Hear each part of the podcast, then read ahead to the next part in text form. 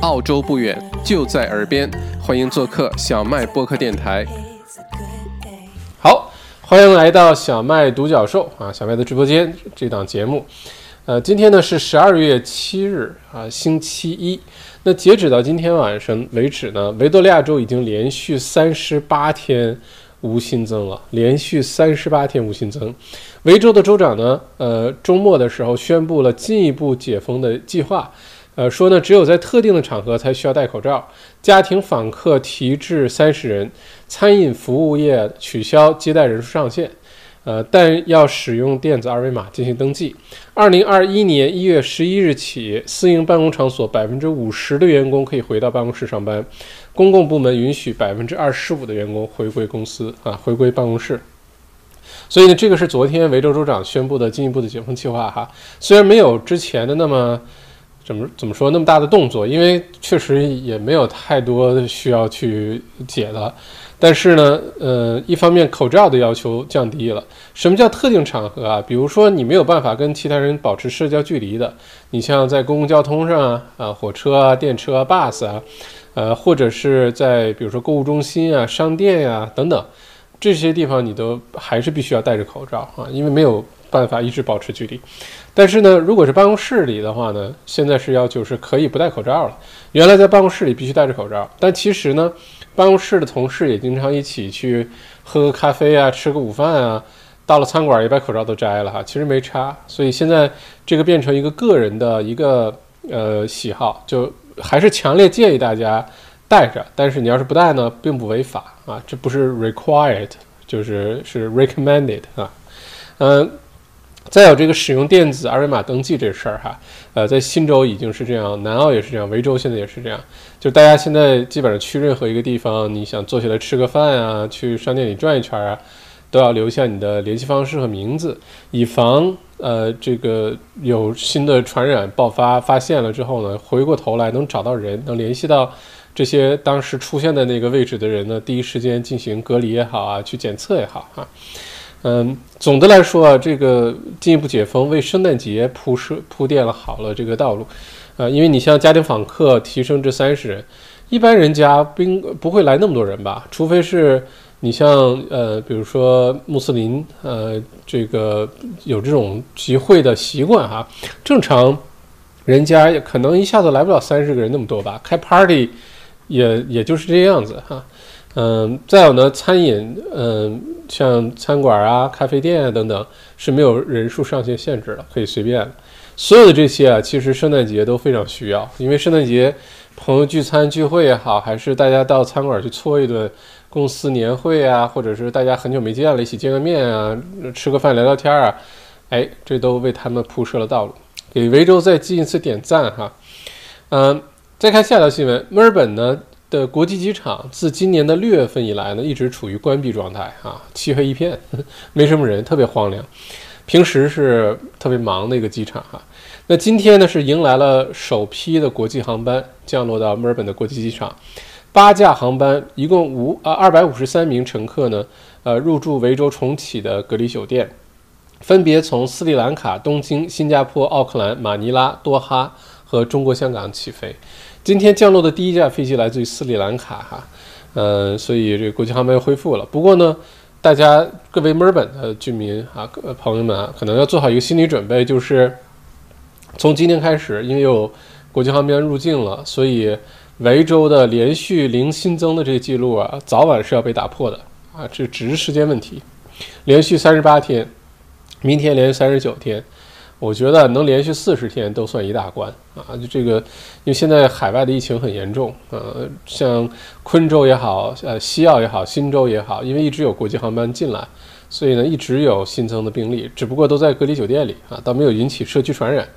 呃，不过呢，墨尔本的这个维州的连续新增啊，在未来两三天就会被打破。还是那话，大家不用担心，非常正常啊，因为是国际呃航班恢复了嘛。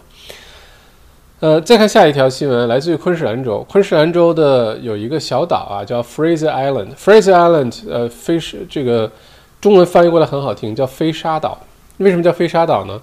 整个岛是由沙子组成的啊，也是世界上最大的用沙子组成的岛，天然的，不是人工的。呃，这个岛上呢，虽然都是沙子，但是有很独特的植被，而且这个岛呢，呃，说大不大，说小也不小啊。呃，上面呢有很多的历史古迹啊，当时呃第二次世界大战的时候，澳洲的士兵还在上面有训练。呃，非常美丽天然的一个小岛，上面还有丁狗，就是澳洲那种野狗啊，丁狗黄颜色的，长得特别像秋田犬。但是是野狗，不能驯服，而且在特定，比如说，呃，交配期啊，或者什么时候还会攻击人类啊。但是就在这小岛上跟当地居民共同相处。嗯，我记得去年，呃，跟女朋友去 Fraser Island 的时候，上岛之前还要教你，如果看到丁狗的话，不要盯着它看呀，不要去吓唬它，不要去惹它，它真的会咬你哈。那目前呢，昆州的这个呃飞沙岛上呢，呃，正在烧呃山林大火。啊，今年的山林大火非常的严重，目前呢已经烧了七个星期了。最早呢，据说这个火的开始啊，是当时是法定允许，呃，这个生篝火的，就有些露营的人啊，可以在这生篝火，这是当时是法律允许的，并不是违法的。但是当时这个篝火呢，没有得到有效控制，可能风太大了，就引起了山火。引起山火之后呢，这火一直没有被扑灭。原来呢是以为可以很好的控制住。但是没有想到的是，这个山火越来越失控。目前呢，这个山火已经蔓延了大大半个整个飞沙岛哈，并且威胁着小镇上数十人的生命。嗯，小镇内和周边地区的居民呢，被建议离开该地区，呃，前往南部的海滩。昆州消防和应急服务部门警告说，情况非常的危险，消防队员可能无法阻止火势继续蔓延啊。这两天呢，呃。因为飞沙岛处于昆士兰的中部，哈，目前那儿还没有什么明显的降雨，嗯，各种飞机啊，二十多架飞机现在在去连续的救火，从空中往下投，呃，投放这个水也好，还是呃灭火的这些这些这些这些呃那种粉剂哈，因为飞沙岛呢里面没有什么公路啊，这道路特别崎岖，不是四驱的话，不是 four wheel drive 的车是不允许上岛的。就即使上岛的车都必须是四驱车，都是那种吉普啊等等，因为普通的轿车上去肯定陷住，呃，并且里面很多根本就没有路啊，这个树木丛生，呃，非常的密集，所以如果光靠传统的说开几个消防车上去救吧，那是不可能的，只能是靠飞机喷洒的方式去救。这个岛上除了有游客去的这种度假村啊、resort 等等，还有很多是去露营的 camping。呃，拖着那个那种越野式的 caravan 那种房车的，或者是直接开个四驱车能扎帐篷的，很多这样的人去。再有一个呢，这个岛上是有一个所谓的小镇的，这镇上没多少人啊，几十个人，呃，但是是当地的居民，一直在当地生活。现在呢，很多大概有五十位、五十名这个当地的居民啊，留下在岛上呢，跟消防队员一起扑火啊，保护他们的家园。但是是不是能保护住，现在还很难说。现在就盼着未来的几天呢，呃，那边赶紧降雨啊，赶紧下大雨，下的大雨就好很多了哈。否则，如果按照现在这个趋势的话呢，是很难得到有效控制的啊。唉，希望没事吧，因为 Fraser Island 是一个特别美的一个地方，特别天然，特别特别天然，呃，特别美，而且上面，呃，印象最深刻的是它度假村里面有一道菜。是土豆皮，是给你做一道土豆皮，因为你想这个土豆啊，呃，我们吃土豆泥呀或者是什么，都是从中间的那个，包括那个炸薯条，都是把皮去掉之后吃里面了，对吧？但其实呢，土豆最大的营养价值是含钾元素特别丰富，potassium，而钾元素如果比如说胰岛素，你比如说很多人啊这个肚子比较大，对吧？有肚腩。有肚腩的话，其实就是有一种激素失调了，身体内的胰岛素失衡，就会造成呃腹部赘肉。那控制胰岛素最好的东西是钾元素，钾元素的话，土豆里面丰含有丰富的钾元素，非常丰富。只不过土豆本身淀粉也很多，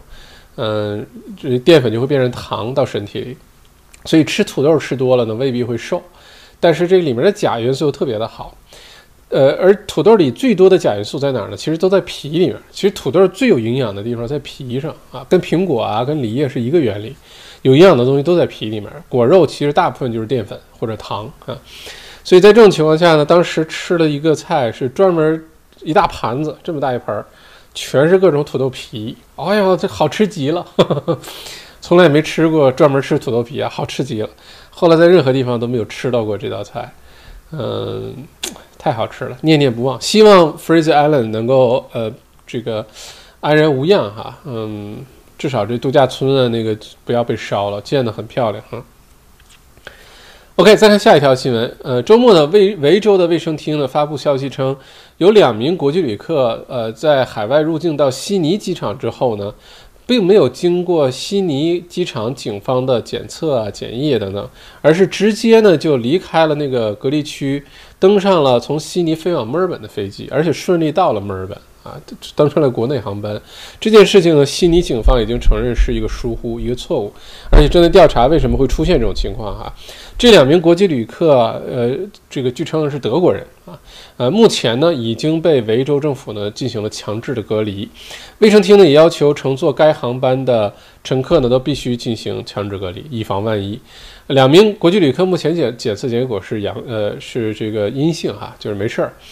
嗯。新州卫生部长呢也承诺将全面调查啊，这个，哎，怎么说呢？这种疏忽非常难完全控制住。机场那么大，你说突然对吧？下了一趟飞机走了两个人，真的是没看到，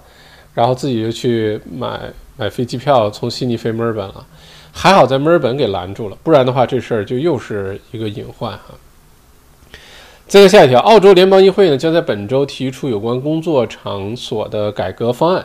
这次的改革呢，将大大惠及临时工群体，也就是我们说的 casual worker。呃，这项改革提出呢，为同同一雇主如果工作满十二个月以上，那么轮班满六个月以上的员工呢，必须获得一个固定的职位，一个 permanent 的一个 position。因为在澳洲啊，工作呢分这么几种啊，比如说有 full time 就全职的。然后有 part time 兼职，兼职还分，比如说 permanent part time，就虽然你每周上两天班、三天班、四天班，但是是一个固定的岗位，你也享受各种什么放假呀，各种呃这个各种待遇哈，包括养老金啊什么都有。呃，再有一种呢就是 casual，casual 就是我们叫临时工，还好像还不太不太不太恰当。casual worker 呢很像是嗯，怎么说呢？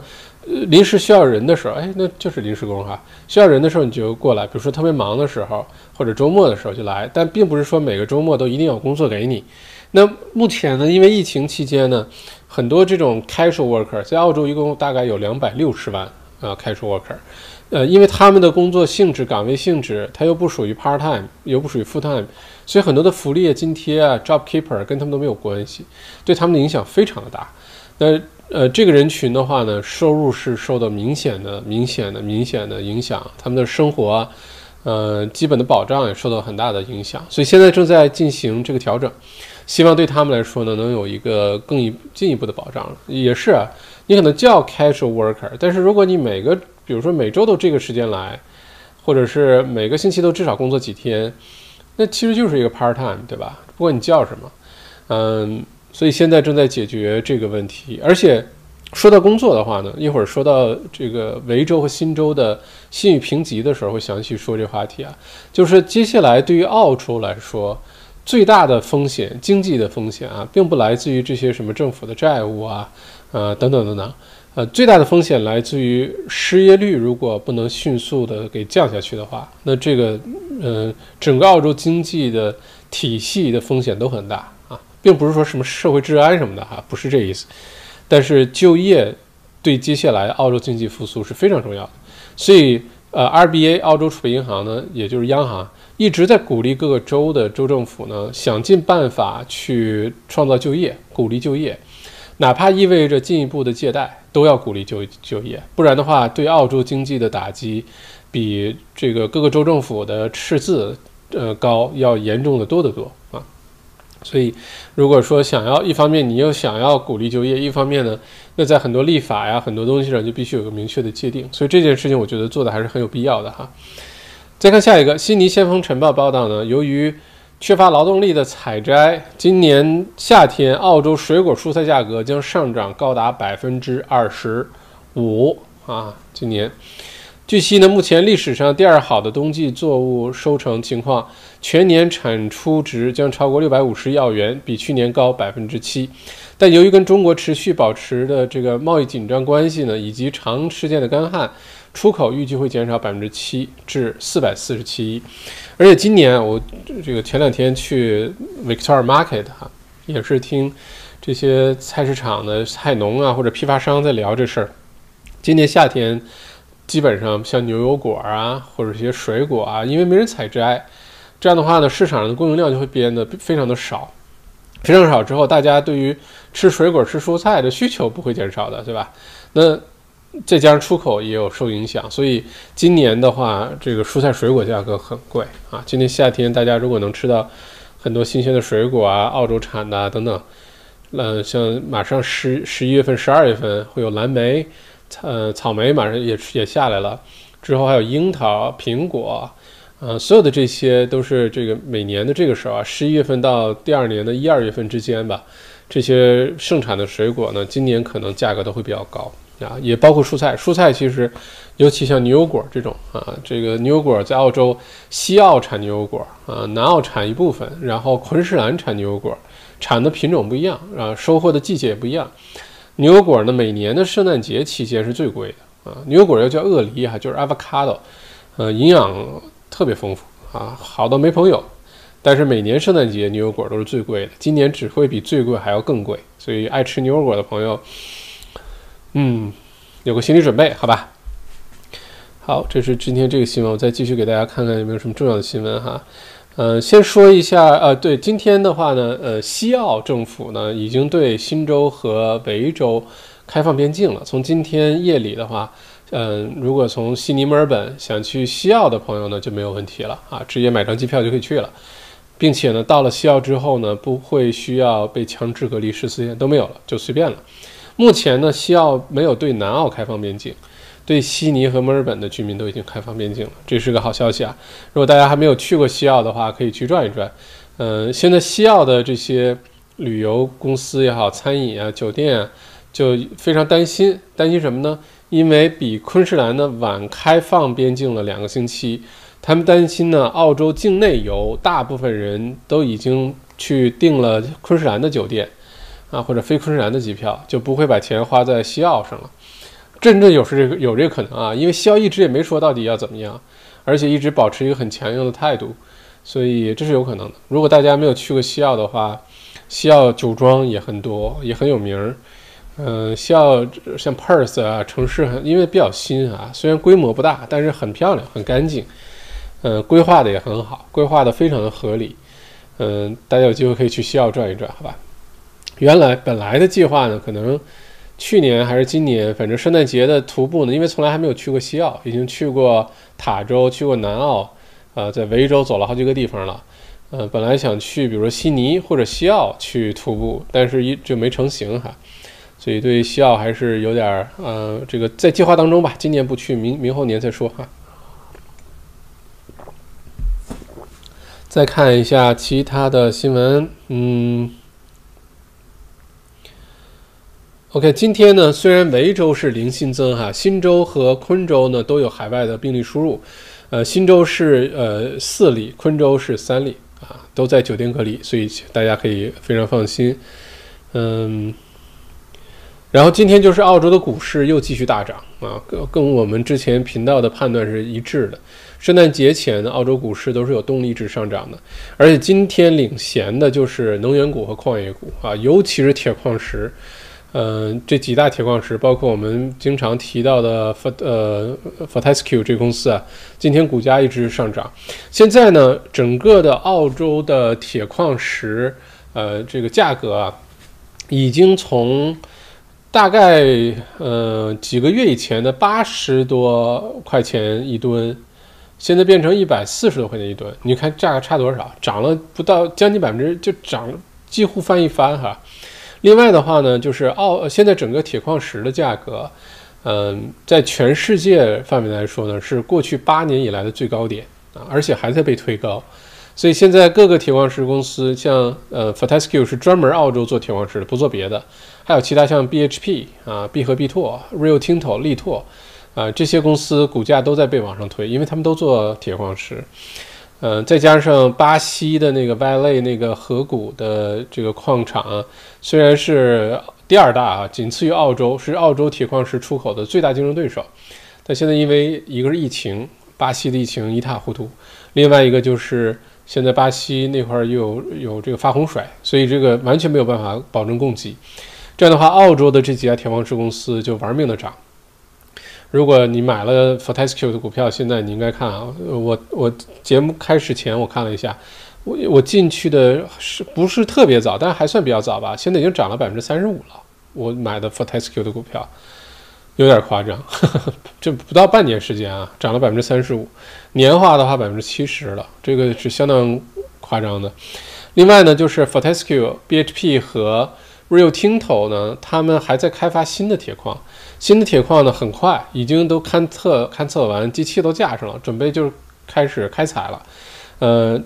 从现在开始到二零二一年年初之间，这个新的铁矿就开始开采了。所以到时候呢，这几家铁矿石公司股价还会上涨。而且说到这个特别有意思，因为昨天给呃我们小麦校长呃 YouTube 会员频道的专属视频呢，就录了一期节目。因为上个星期最重要的一件事情就是。这个那个所谓的那个漫画那个事件哈，影响中澳之间的这个关系的，那我们就讲了，如果说澳洲之后的经济复苏，中跟中国的关系一直相处的没有很好，两国这个紧张没有有什么好转的话，那澳洲的经济复苏离开中国怎么办？昨天录了一个这个视频啊，明天星期二晚上，每周二晚上上线，明天晚上八点钟会准时上线。其中就提到了很多铁矿石的这个话题啊，感兴趣大家可以去看一下。没想到今天就又发生这种事情哈，所以嗯，我在这里给大家先剧透一下，就是说，呃，中国之前一直以来就是比如说不买澳洲的大麦啊、牛肉啊、葡萄酒啊。嗯，什么什么木材呀、呃煤矿啊等等，很多人就担心，现在其实澳洲铁矿石出口到中国，这些铁矿石都基本上百分之八十都出口铁中国的哈，所以呢，在出口铁矿石上赚回来的钱，基本上把呃在什么葡萄酒啊、牛肉啊、煤矿啊、什么大麦这些上的损失都已经补回来了。那如果说中国不买澳洲的铁矿了，会怎么办？哎，咱们其实这个会员视频讲的是这个话题。就是这铁矿石有多重要？其实，在六个月以前呢，中国就已经发出过威胁，是不会买澳洲的铁矿。当然，他不会这么说啊，他说的是我们要开始对，呃，外国进口的铁矿石进行质量呃检检查。那基本上就是说我不进你的了。你大家从什么葡萄酒啊，什么木材已经摸到这个门路了哈。但那是六个月以前的事儿了。六个月过去呢，非但没有对澳洲铁矿石动任何的这个。比如说要检查呀，什么都没有，并且呢，采购量一直在呃大幅度的增加，而且这种情况会不会继续一直下去呢？能坚持多长时间呢？能不能把澳洲经济一直带出谷底，完成这个疫情后的复苏呢？可以去看一下明天晚上上线的会员专属频道哈，就是啊，离开中国，澳洲经济是不是还能玩得转？好吧，咱明天是聊这个话题哈，已经录完，都上传了，其实。但是咱们说好，星期二晚上八点就星期二晚八点哈，专属频道。这是这个哦。今天还有一个关于疫情的一个好好消息哈，关于疫苗的。因为现在啊，全世界范围内啊，大家其实可以猜一下，就是有没有多少呃，就就这疫苗到底靠不靠谱？就就是这疫苗什么时候能出来？因为现在呢，如果说澳洲的呃，不说澳洲啊，全世界这个疫情一直扩散。而且这个传染性又很强，又经常毫无征兆的去传染。那在这种情况下，如果没有疫苗的话，其他的什么呃国际旅游啊，呃什么商务往来啊，留学生啊，移民啊等等，这些都是扯淡，就没有疫苗是不可能恢复的，好吧？所以疫苗很重要。目前全世界呢有两百多个这个研究组，就是疫苗啊正在研研发当中，两百多个。啊，那已经研发出来了几个特别令人这个兴奋的，像辉瑞的呀，像美国那几家公司的都出来了。那最近呢，昆士兰大学，因为昆士兰大学是最早世界前三个开始进行新冠状病毒疫苗研发的这个科研团队，昆士兰大学是最前三个的其中一个。虽然在整个进程上表面上来看啊，是慢过了世界其他国家，比如说美国或者是英国，但其实呢，呃，根据这个昆士兰大学的负责人说呢，目前 UQ 就是 University of Queensland，有呃昆士兰大学和 CSL 一起联合开发的这个疫苗呢，要比其他现有的疫苗都要好得多得多啊，因为它对长期它更贴近于传统的疫苗。呃，它的工作原理，而且它更长期有效啊，而不是说呃只是为了短期的，所以我们可以期待着 UQ 的这个疫苗赶紧出现哈。如果这个疫苗是昆士兰大学和啊有点花粉，昆士兰大学和 CSL 一起研发的话，可以想象这疫苗只要推出来，CSL 股价肯定还会再上涨的，好吧？所以这是今天一个特别好的消息哈。而且呢，澳洲联邦政府呢已经跟昆士兰大学有协议，就是说，如果你能研发成功、有有效，能通过呃 TGA 啊等等，呃完成所有的临床试验啊，证明有效，澳洲联邦政府是会向昆士兰大学去采购这个疫苗的。对于澳洲人民来说，澳洲人民接种的大部分的疫苗，最后会来自于昆士兰大学的生产的，而不是来自于辉瑞或者是英国呃这个呃牛津大学研发的哈。所以最后，澳洲会收到各大概三四种不同的疫苗，但是最开始最早的，其可能来自于美国或者英国，但是量会比较少。最后全民接种的，澳洲全民接种的最大量的，其实会来自于昆士兰大学啊。嗯，这是关于这个新闻。再看一下下面哈，今年呢，这个疫情啊，造就了很多的企业啊，造就很多行业。呃，像什么 Afterpay 啊这种先买后付啊，包括 Zoom 对吧？视频会议，嗯，包括什么 Uber Eats 啊、Netflix 啊，看电影这些就涨得不得了，对吧？今年还有一个这个，嗯，怎非常低调的一个行业一个领域哈，涨得非常厉害，是什么呢？是 Telehealth。Telehealth 就是给本来应该去医院看病、去诊所看病，但没办法去，因为疫情嘛。结果呢，就通过网络视频。而且这视频，因为看病的话，涉及到很多病人的隐私啊，这个网络的稳定性、安全性等等，你不能用随便用 Skype、用 FaceTime 来做这事儿。嗯，其实技术上是实现，就是你是可以实现这目的啊，但是可能没有那么安全。所以呢，就有了一个新的产品叫 Telehealth，澳洲的各大医院诊所都用这个。这家公司的呃营业额今年涨了多少呢？大家听好啊，这家公司营业额今年涨了百分之。一万一千五百五十三，百分之一万一千五百五十三。我们一般就说涨了百分之二十，涨了百分之五十，涨了百分之一百啊，这个涨了百分之一万一千五百五十三啊，这个就太夸张了。所以呢，现在这家公司涨得非常好啊，因为政府在用它，各个医院都在用它。嗯，再看看下面，嗯。另外呢，就是 w o o r t h 建了一个新的一个集散中心啊，第五家集散中心。嗯，怎么说呢？就是说你以后再想买去超市买东西啊，买菜啊，买水果、啊买日用品啊，你不用真的自己去，在网上点点鼠标，然后马上就能给你送了。这个现在悉尼啊，在 Woolworth 买东西，在网上买东西，然后送货上门将会变得越来越方便。之后肯定会，呃，到墨尔本、到布里斯班、黄金海岸都会到的，人口密集的地方都会到的。而且现在这种模式呢，即使是在疫情之后，肯定也会成为很多人的一个新的习惯，就是发现原来去超市真的不用自己去，你在网上点点鼠标。在路上拿着手机就把菜买了，这事儿在亚洲很多国家早就实现了，对吧？中国包括韩国，我之前有一段时间特别迷这个高效的电商这种事儿，这种商业模式，当时还在想能不能在澳洲做一个这东西，好几年前的事儿。当时是看到韩国的一个很有意思的做法，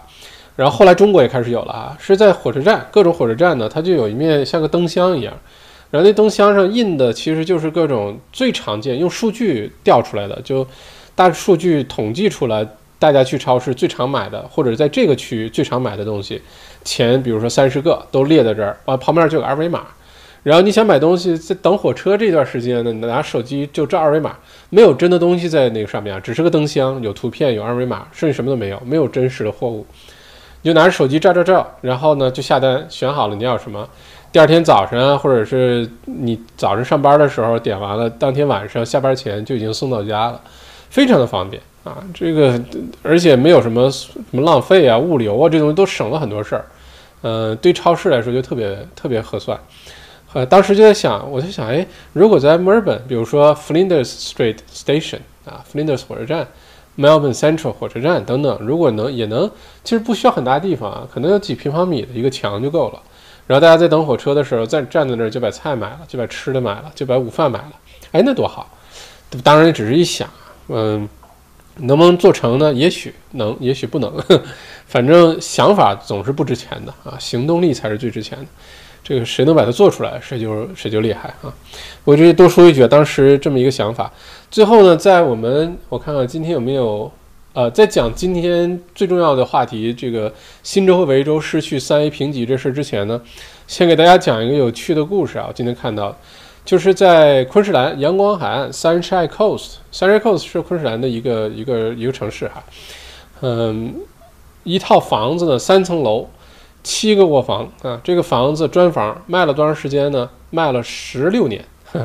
两千零三年、零四年、两千零四年开始呃放到市场上卖，呃一直卖到今年，就刚刚十一月二十号刚刚 settle 这房子卖了一百二十万啊，能看到海。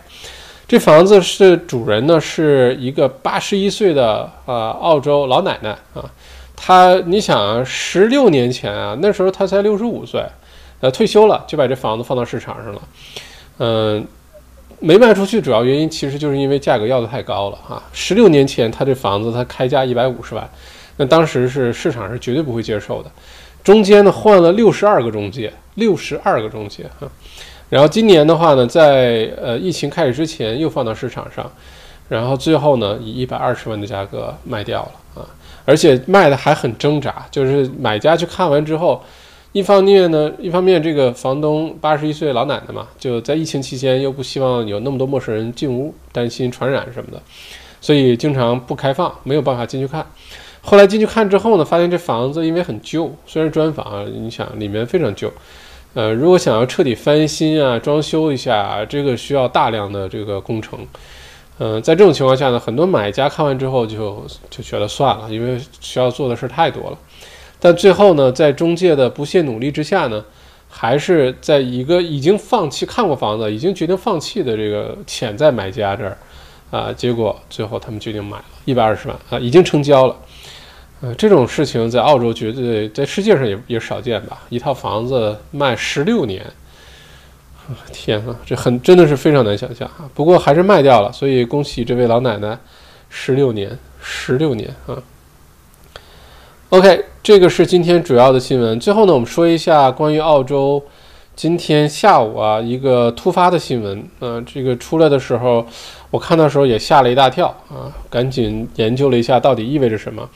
呃，就是呃信誉评级。说到信誉评级呢，世界上一共有三大信誉评级机构啊，我们叫 Credit Rating。Agency 就是信誉评级机构啊，Credit Rating Agency，全世界一共有三家最大的，呃，分别就是标准普尔啊 SNP 呃，Standard Poor，这个是最常见的，S n P 什么东西对吧？标准普尔标普是其中一个，然后是穆迪，然后呢是惠誉啊，Fitch，这三家呢是给全世界各种，比如说各个国家的级的政府啊，呃，州一级的政府啊，呃，各个银行国家的银行啊。呃，各个零售银行啊，还有各种金融产品啊，或者是各种基金产品，给给这些打分评级的，他们就认为这个，比如说，呃，特别值得买啊，特别特别靠谱，给个评级。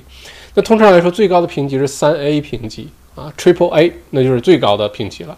然后往下降呢，不是 Triple A 直接变成两个两个 A，呃，三个尖儿变俩尖儿，不是，是中间还有加号，比如说三个 A，三个尖儿往下是俩俩尖儿加一个加号。就是 double A plus 啊，然后再往下是 double A，然后是一个尖儿 plus，然后一个 A，然后再往下呢是 triple B，三个 B，然后 plus 加个加号，一层一层降下去。这个评级非常的重要，因为很多的机构投资者，包括一些个人投资者，呃，首先是看评级去投资的，买一些基金产品等等。如果这评级特别低，不能买。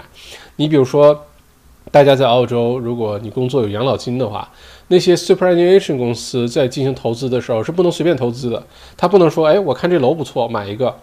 我看那个基金产品不错，买一个，不行的。对于澳洲养老金来说呢，是有法定要求，比如说 triple B 以下的东西都不能买，至少要买 triple B 以上的信誉评级的东西，你才有，你才能去投资它。所以，想要进入这些机构投资者啊，这些大范围的这个投资的视野当中，首先你的信用评级要达到一定水平，这是一方面。另外一方面呢，信用评级直接影响着什么呢？直接影响着这个借贷的成本。如果是你是 Triple A 的评级的话，那么你借钱的成本都比其他人要低。那对于个人来说，可能差别不大，差零点零六，那差别不大。但如果对一个国家、对一个州政府啊等等，这个债务级别或者借钱的级别非常大的时候，这差的就非常的多。那此前呢，呃，在十月份啊，刚刚澳洲联邦政府级别，呃，被这个标标准普尔啊、穆迪啊都已经保持住了三 A 评级，这个绝对是一个大大的赞哈。因为如果联邦政府没有保住三 A 评级的话，澳洲很多的钱来自于海外市场。这样的话，整个澳洲的债务压力就会变得更大啊，因为利息要还的更多，然后影响到我们老百姓身上呢，就是税各种税就是会多起来，慢慢多起来。另外就是物价也会上涨，并且大家比如说还房贷呀等等，所有的钱的成本，钱的成本啊都会提高的。所以十月二十号的时候说，澳洲联邦政府保证保住了三 A 评级，这事绝对是个大好事儿。呃，在这种情况下呢，全世界只有九个国家达到了三 A 评级。目前啊，你想世界上那么多发达国家，只有九个国家，包括澳洲在内，维持住了三 A 评级，非常好。但是这个评级啊，不光给一个国家的联邦政府、中央政府评级，它还给州政府评级啊。那州政府的话，之前澳洲的这几个州政府全是三 A 评级，不过这这个今天下午宣布呢，就是标准普尔啊，把。嗯，新州新南威尔士州悉尼所在的这个新州呢，是从三 A 降成了两个 A 一个加号，降了一级，然后把维州呢直接降了从三个尖儿变成两个尖儿了，加号的都没有啊。呃，理由呢就是这两个州政府的新的财年的预算案当中呢，这个债务的水平太高，债务有点过高，呃，尤其对维州，对就觉得接下来。呃，新的财年的这个预算案啊，对于经济复苏的规划啊等等，可能还需要更进一步啊，不然的话，嗯，按这这样下去的话，可能未来两三年，新州和维州的债务水平都会非常的高。呃，好消息是穆迪没有降低啊，现在只是标准普尔，但即使是标准，因为标准普尔非常有影响力，它一旦降低之后意味着什么呢？比如说以维州政府举例。一旦降低了信用评级，维州政府因为现在各个州政府都在，呃，就是用未来的钱来解决现在的问题，会有表现形式就是债务，对吧？那新的财年，你像，呃，新南威尔士州啊，这个一百一百多个 billion 啊，这个赤字啊，维州是一百五十多个 billion。如果这样一旦降级之后呢，维州政府每一年因为现在的财政赤字需要多付出去的利息。达到每一年一千万澳元，每一年一千万澳元多付的利息啊，就因为你这个信用评级一旦降下来，你需要呃还的利息，就是你拿到钱的代价就会提高，因为钱的代价是两部分组成的，一部分是来自于呃 risk-free 的 interest，比如说是来自于联邦政府，那 base，比如说什么 RBA 经常说什么现在百分之零点呃零点一五啊，比如说这个是 risk-free 的，就是没有任何风险的。那在这个基础上呢，比如说我们拿到个人头上拿到一个房屋贷款，百分之一点几、一点九几啊，二点几、三点几，是因为在 risk-free 的利率的基础上呢，还要再加一个叫 risk premium，就是你的风险值是多少？那对于个人来说，一般风险值是现在百分之一点几、二点几就加上去，你信用呃越好，你的信用记录越好，你的这个 risk premium 利息当中的这个。呃，这风险的这个部分呢就越少，你拿出去的利息、交出去利息越少。对于州政府来说也是，当你信用评级，比如说三 A 级，你的 risk free，你的无风险的基准利率大家都一样，没有变化。但是你的 risk premium，你的有风险的这部分利息呢，就会相应的，因为你的评级降低的话，它这个 risk premium 就会增加，所以体现出来就是你的利息变多了，那就是你获得钱的代价增加了。那每年维州政府会多出一千万。呃，澳元的利息啊，嗯，但是这个呢，又是没有办法的啊。一方面的话，虽然这个降级这事儿对于各个州政府的财长来说都是一个很头疼的事儿啊，因为一个是不好看，再有一个呢，给这个州政府财政上的压力的确增加了不少的负担哈。但是呢，RBA 澳洲央行的老大呢也站出来说呢，现在对于澳洲来说啊，因为整个基准利率很低啊，就历史最低。在这种情况下呢，虽然高了一点，因为降息你多出一点点呢，其实并没有多得很夸张，啊，并不会影响大家的投资的信心。因为如果我们聊到宏观经济学啊，这个在之前我们就这个 WeTrap 点 com 我们在聊，呃，在澳洲创造财富的十大关键话题的时候，其实这个是非常底层的逻辑，就你在哪一年你要想创造财富、创业啊，了解澳洲怎么去发展，你这十个话题你都是要了有了解的。在里面，我们就谈到，对一个国家来说，对一个州政府来说，如果债务水平过高的话，它会影响这个国家或者这个州政府的经济增长啊。债务水平跟经济增长是直接成反比的，债务越高，经济增增长越低啊。那现在疫情之后，各个州政府、联邦政府债务水平都非常的高，它一定会影响经济增长，好吧？那其中一个表现就是它会引起这个评级的降低。但即使这样呢，现在如果鱼和熊掌只能选一个的话，要不然你就没有那么大的赤字。但是呢，你没有拿出钱来刺激经济，尤其是创造就业。另外一方面呢，是你有大量的赤字，因为你把钱都借贷出来去发给小企业啊，鼓励创造就业呀，鼓励搞活经济啊。这两种情况下，如果只能二选一的话，还真的就是选后者，就是各个州政府继续的大规模举债。把现在的经济刺激起来，创造出更多的就业，让生这个经济赶紧再活跃起来。否则的话，就算是你好像没有那么高的赤字，没有那么大的借贷，对吧？但是你就业水平不解决的话，它对澳洲整个经济基本面造成的冲击远远大过这些债务。这些债务呢，只要经济开始复苏了，只是时间问题，慢慢还，呃，早点还晚点还，反正慢慢还。但是如果就业不解决的话，这个国家的经济就会进入一个负的一个循环，就会越来越糟糕。就而且一旦糟糕一定程度的时候，是很难复苏的。这就为什么你像原来什么金砖四国呀，什么巴西呀，还有什么一些是就是有些国家什么委内瑞拉那好几百万委内瑞拉币买一卷卫生纸那种，一旦这个国家经济崩溃、货币政策崩溃啊等等，这体系崩溃，恢复起来是非常非常难的。呃，你就千万就不要接近那件事情。而是保持住，哪怕意味着借债，所以这个三 A 评级这事儿呢，呃，总的来说，只要澳洲联邦政府能把三 A 评级保持住，我们就没什么事儿。但是新州和维州虽然被降级了，还是话有点不好看。但是呢，呃，一呢，这个评级是随时可以评啊，随时可以 review。另外一个呢是，嗯。就算是有知道这个选择了，退一步，当时知道我们可能会被降级，还是我们把这个就降级就降级，我们把钱拿出来刺激经济、创造就业，很有可能还是这个，还是要选择走这条路，所以没有什么对错哈。那在这种情况下，大家如果看到这个三 A 评级的这些事情的话，也不用太往心里去。如果搁原来啊，如果这个利率，比如说平时大家接触到的房房产房贷利率都在百分之五啊、六啊。呃，七啊，这种水平前几年就是这样的哈，不像现在二一点九九、一点九八，这是不可想象的。原来，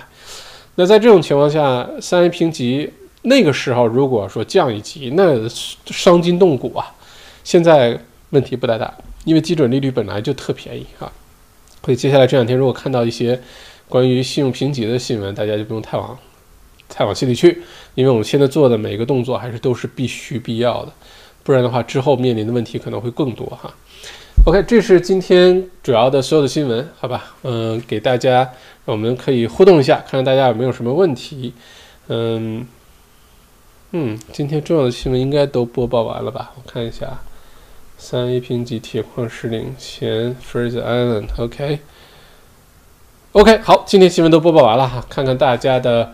呃，留言再次欢迎大家星期一晚上来到我们的小麦独角兽这个节目啊，欢迎来到小麦独直播间。今天聊的话题非常的多啊，关于疫情的，关于疫苗的，关于房产的，关于股市的，关于呃三 A 评级的，关于宏观经济的哈，关于这都聊了好多，内容有点多。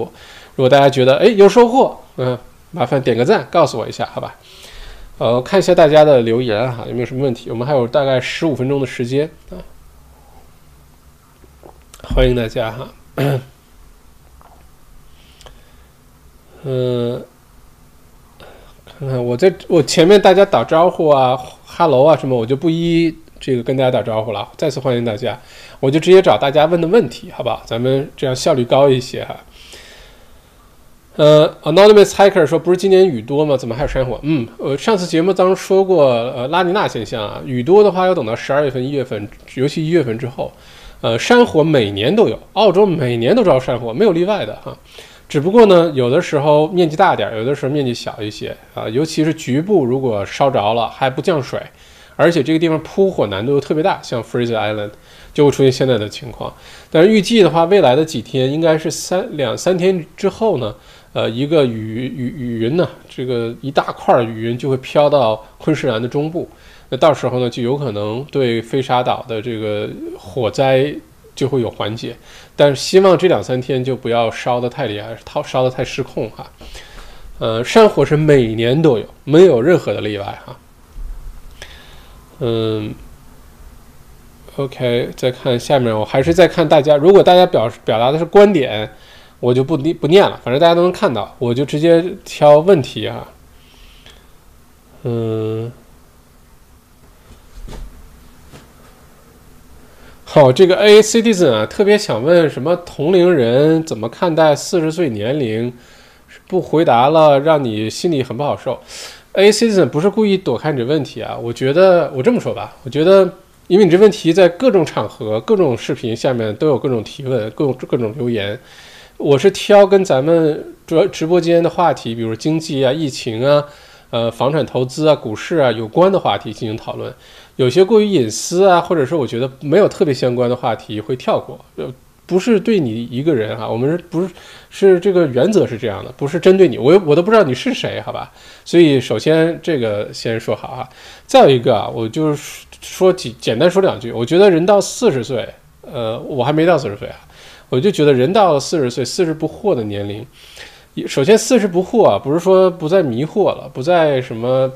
很多事情都懂了，也不是，是很多事情你不想知道了，很多东西你知道这个，呃，就跟自己没有太相关的或者什么，你就不想知道了。四十不惑。另外，我觉得如果年近四十的人啊，两点，第一点的话呢，要懂得把握分寸。要懂得什么事情，呃，这个这个分寸就很重要，呃，我们能开始学会察言观色，开始懂得如何找到那条界限而不是不停的去 push 那条界限，这是我的第一个看法。呃，第二个呢，为人处事都是啊，这个分寸的把握。第二个呢，我觉得是，呃，要内心强大。如果到了四十岁还不内心强大，对于世界上很多一些事情都那么在乎的话。那可能之后这也不会特别幸福，不会开心啊，因为很多事情是不需要那么在乎的，呃，要只在乎那些跟我们有关的，呃，那些重要的事情，很多东西要学会忽略，学会坦然的去面对，淡然的去面对啊，这是我对这个四十岁的看法。所以回到这儿呢，A citizen 不是针对你这个故意躲开这问题啊，呃，还是我刚才说那两点，好吧？Candice，关于山火，今天特意。问我们英语老师的，他说十九一九年开始的，以前没有山火。麦校长，这森林是否安全变暖有关？怎么看？Candice，你英语老师说明不好好看新闻。澳洲每年都有山火，而且十年前着过特别大规模的山火，没有去年一九年那么大。只是有的时候啊，这个山火，比如烧的特别少的时候，我们不会关注到新闻不说，或者我们没有看，也就没有这事儿了。但并不意味着它没有发生。就好像我们没有天天看新闻说世界哪儿在下雨，呃，比如说现在巴西在下雨，对吧？我们没有看到这新闻，我们我们不知道巴西在下雨，不意味着巴西没有在下雨，是这个意思啊。如果你回去查一下记录的话，澳洲每年都有山火，只是每年特别小。大家如果好奇的话，有一个澳洲山火的地图，你打开之后，你就能看到实时的现在澳洲的哪儿正在着火，然后你就看去年一九年年底的时候，整个澳洲一圈都在着火。塔斯马尼亚都在着，你现在打开，任何时候到山火季节打开，它都是有着火的只是可能我们不知道而已哈。嗯，再看下面哈，嗯我还是在找问题啊。如果说只是表达观点，我就不看了哈。李炼成说，咨询一下校长，新西兰什么时候可以去？新西兰和澳洲之间啊，一直在想办法打通这个通道，因为新西兰现在是可以来澳洲，对吧？呃，澳洲呢，暂时是不能去新西兰。但我按照现在这个这个，稍等啊，按照现在这个节奏啊，如果澳洲，比如新州之前酒店那事儿彻底过去了，南澳的话也都彻底过去了。我相信圣诞节前都是有可能允许澳洲人去新西兰，都是有这个可能的。如果新西兰赶呃圣圣诞节前赶不上的话，一月初肯定是可以了啊。如果想去新西兰玩的话，也可以计划一下啊，因为现在澳洲、新西兰疫情控制的都非常的好啊。嗯，再往下看哈，嗯，噔噔噔。紫薇和尔康分手了。最近在亚洲 market 看樱桃都好便宜，为什么呢？比如十九到每五公斤。嗯，你看到的应该是维州产的一些樱桃，而且，呃，每年十二月从现在开始啊，樱桃越来越好。前一段时间的樱桃可能个儿小点儿啊，或者是，而且说实话，你如果在亚洲市场上看的樱桃，原来我接触过塔州樱桃出口中国。首先啊，这些樱桃从澳洲，比如说。维州啊，或者塔州啊、南澳等等，从它农场采摘下来的这个樱桃啊，农场到呃你当地住的那个地方的水果店的这个时间长度，其实比这个樱桃运到中国进入中国市场的时间长度还要长。就是国际就这样，你别看远哈，三十六、四十八小时人家就运到了，就已经开始卖了，开始吃了。而国内的这个物流呢，就没有那么高效。从那农场采摘下来，一直到你当地的那个水果批发市场，然后再到你的那个水果店里面再摆上去，你再买，你会发现时间至少已经好几天了。另外呢，最漂亮的樱桃，长得最好看的、最大的、最新鲜的，要不然就是出口了，要不然就去各个大超市了，就是乌里斯啊这种，要不然就是特殊的渠道啊就卖掉了。你一般在水果店买到的樱桃，呃，各种水果其实都是啊，呃。大多数情况下都不是最高那个那个那个品级的品相的啊，因为那个比较贵，所以很多这个你看到的水果店里的，是因为你没有看到更好的那个 level 的那个 great 那那个樱桃和水果哈，也很有可能是这种情况。Paul Goose，世界上除了中国奇观石秀的银行，OK，好，我就观点我就都不念了哈，我就再找一下大家的各种问题哈，嗯。嗯嗯嗯嗯嗯嗯嗯。Anonymous Hacker 说叫什么这家公司 Telehealth 就叫 Telehealth 哈。嗯。哎，这谁在下面打字？好喜欢穿这件衣服。对啊，好喜欢穿这件衣服。今天墨尔本又特别的冷，对吧？嗯，对对对对。啊，Samantha 问麦校长，能谈谈澳洲过去年利率和房价的对应关系吗？我发现 Samantha 特别问什么什么之间的关系和我看待什么什么东西的看法这种问题啊，已经形成一个固定的句式了哈。过去一年利率跟房价的对应关系啊，过去一年利率澳洲利率变化并没有那么大，过去的这一年，呃，因为这个澳洲低利率水平已经有一段时间了哈。澳洲的房价跟低利率有没有关系呢？肯定是有关系的，因为如果借款房贷便宜，大家觉得还房贷的钱比交房租还便宜，如果有条件的话，都去买房了，对吧？所以低利率环境一定是对房价上升有帮助的。但是大家记住啊，对房价真正有帮助的，其实一个呢是。呃，人为的因素，比如说各种政策啊，首次置业给你给你撒点钱啊，给你补助啊，你买了什么就送你点什么的，这跟你有关系。再有个最大的一个，其实是跟银行借贷的这个宽松度有关系。银行借贷的松，房价就涨；银行借贷的紧，房价就低啊。这个其实是把握在银行借贷这块儿。银行借贷跟什么有关系呢？跟政府，比如说皇家委员会调查你一下啊，或者是之前有什么呃 responsible lending 啊，这个负责任的借贷的相关的法律啊，跟这些有关系。所以它不光是房价，不光跟利利率有关系，呃，跟很多其他东西也有关系。利率是其中的一项重要条件，但不是必要条件，好吧？嗯，艾米说：“请问校长，在澳洲买房是否必须满十八岁？原来是不需要的，好像后来很多家长呢，用自己孩子刚出生的小孩领首次置业补贴买房，这个政策就给改了。原来是刚出生小孩就可以去领首次置业补贴了，呃，后来改了，现在是不是十八岁？我记好像是十八岁吧，好像是十八岁，满十八岁还是有可能是满十六岁啊？我记得不太清楚了，但是大概率是满十八岁之后就可以才能买房。”嗯，尤其是你要领什么，好像是十八岁以后才能领那些首次置业津贴、那些补助什么的。但你就像在谁的名下买套房，这事儿好像是没有什么限制，好像是啊，这个我不是特别确定，要查一下啊。Jack，呃，请问一下校长在哪里可以看到校长的股市投资课程？可以购买网上的视频课程吗？Jack 可以啊，就在这儿，wetrap 点 com，你就到屏幕下方这个网址。wetrap.com 去找澳洲股市投资课，有两个，一个是初阶课程，九十七块钱，还有个进阶课程。你不上初阶，不要去上进阶哈，嗯，然后你可以去上一下。最近真的是特别有意思，就是基本上每天都有人在买股票投资课。但是买地产投资课的人没有疫情之就是上半段的时候那么多了哈。哦，by the way，这周末啊这周日是二零二一年澳洲地产投资的一场大型的公开课，就在这周日下午两点钟。没报名的大家赶紧去报名啊！就在也是在这儿，wetrap.com 就能找到报名链接，赶紧去报名。这周日下午两点钟啊，是一场非常重要的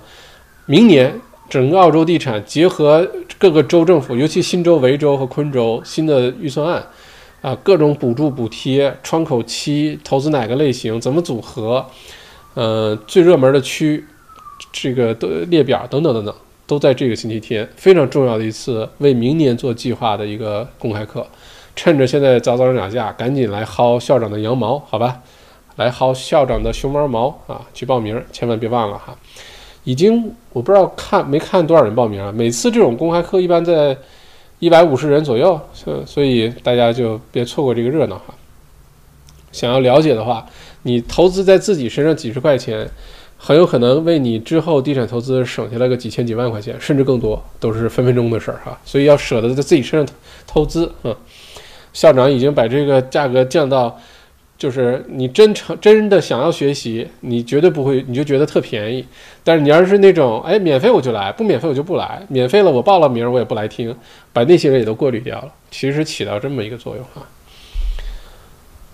嗯，Q ship 麦校长预测一下，同样借了很多钱的昆州政府是否也会被信誉评级？目前没有啊。而且昆州政府虽然借钱借得多，但是呢，昆州因为没有封城那么长时间。再有呢，昆州借贷的数额比新州、维州还是要少不少啊。虽然听上去挺吓人，但是少不少。所以目前昆州暂时是安全的哈。嗯，还是在找问题啊。各就是谢谢的，我就一都不客气，谢谢大家，谢谢我，然后谢谢大家支持哈。我就挑问题。嗯。A citizen 说：“校长，目前中港矛盾背景，澳洲、香港背景华人和国内背景华人相处情况，这我不太知道哎，这个我不太了解啊。平时接触的圈圈子里面好像没有接触过这种问题。但就我的观察，就是其他地方发生什么事情，在澳洲本地该怎么样还怎么样。如果你原来朋友圈里这些人还是这样相处，并不会觉得因为。”那那什么政府在干嘛了？或者然后我们就不做朋友了？这种情况我是没有遇到过哈。如果因为这些事情都看不开，就跟你不做朋友了，就把这些公事都私人化，把外面发生事情，就他不把你当做一个独立的个体看，他就把你非要装到一个大的框架里，就那块怎么样了，你就一定怎么样。那最好也就不要跟这种做朋友了，好吧？不然的话，这种事情都分不清的话，嗯。嗯，独角兽在看儿童节目。OK，好的。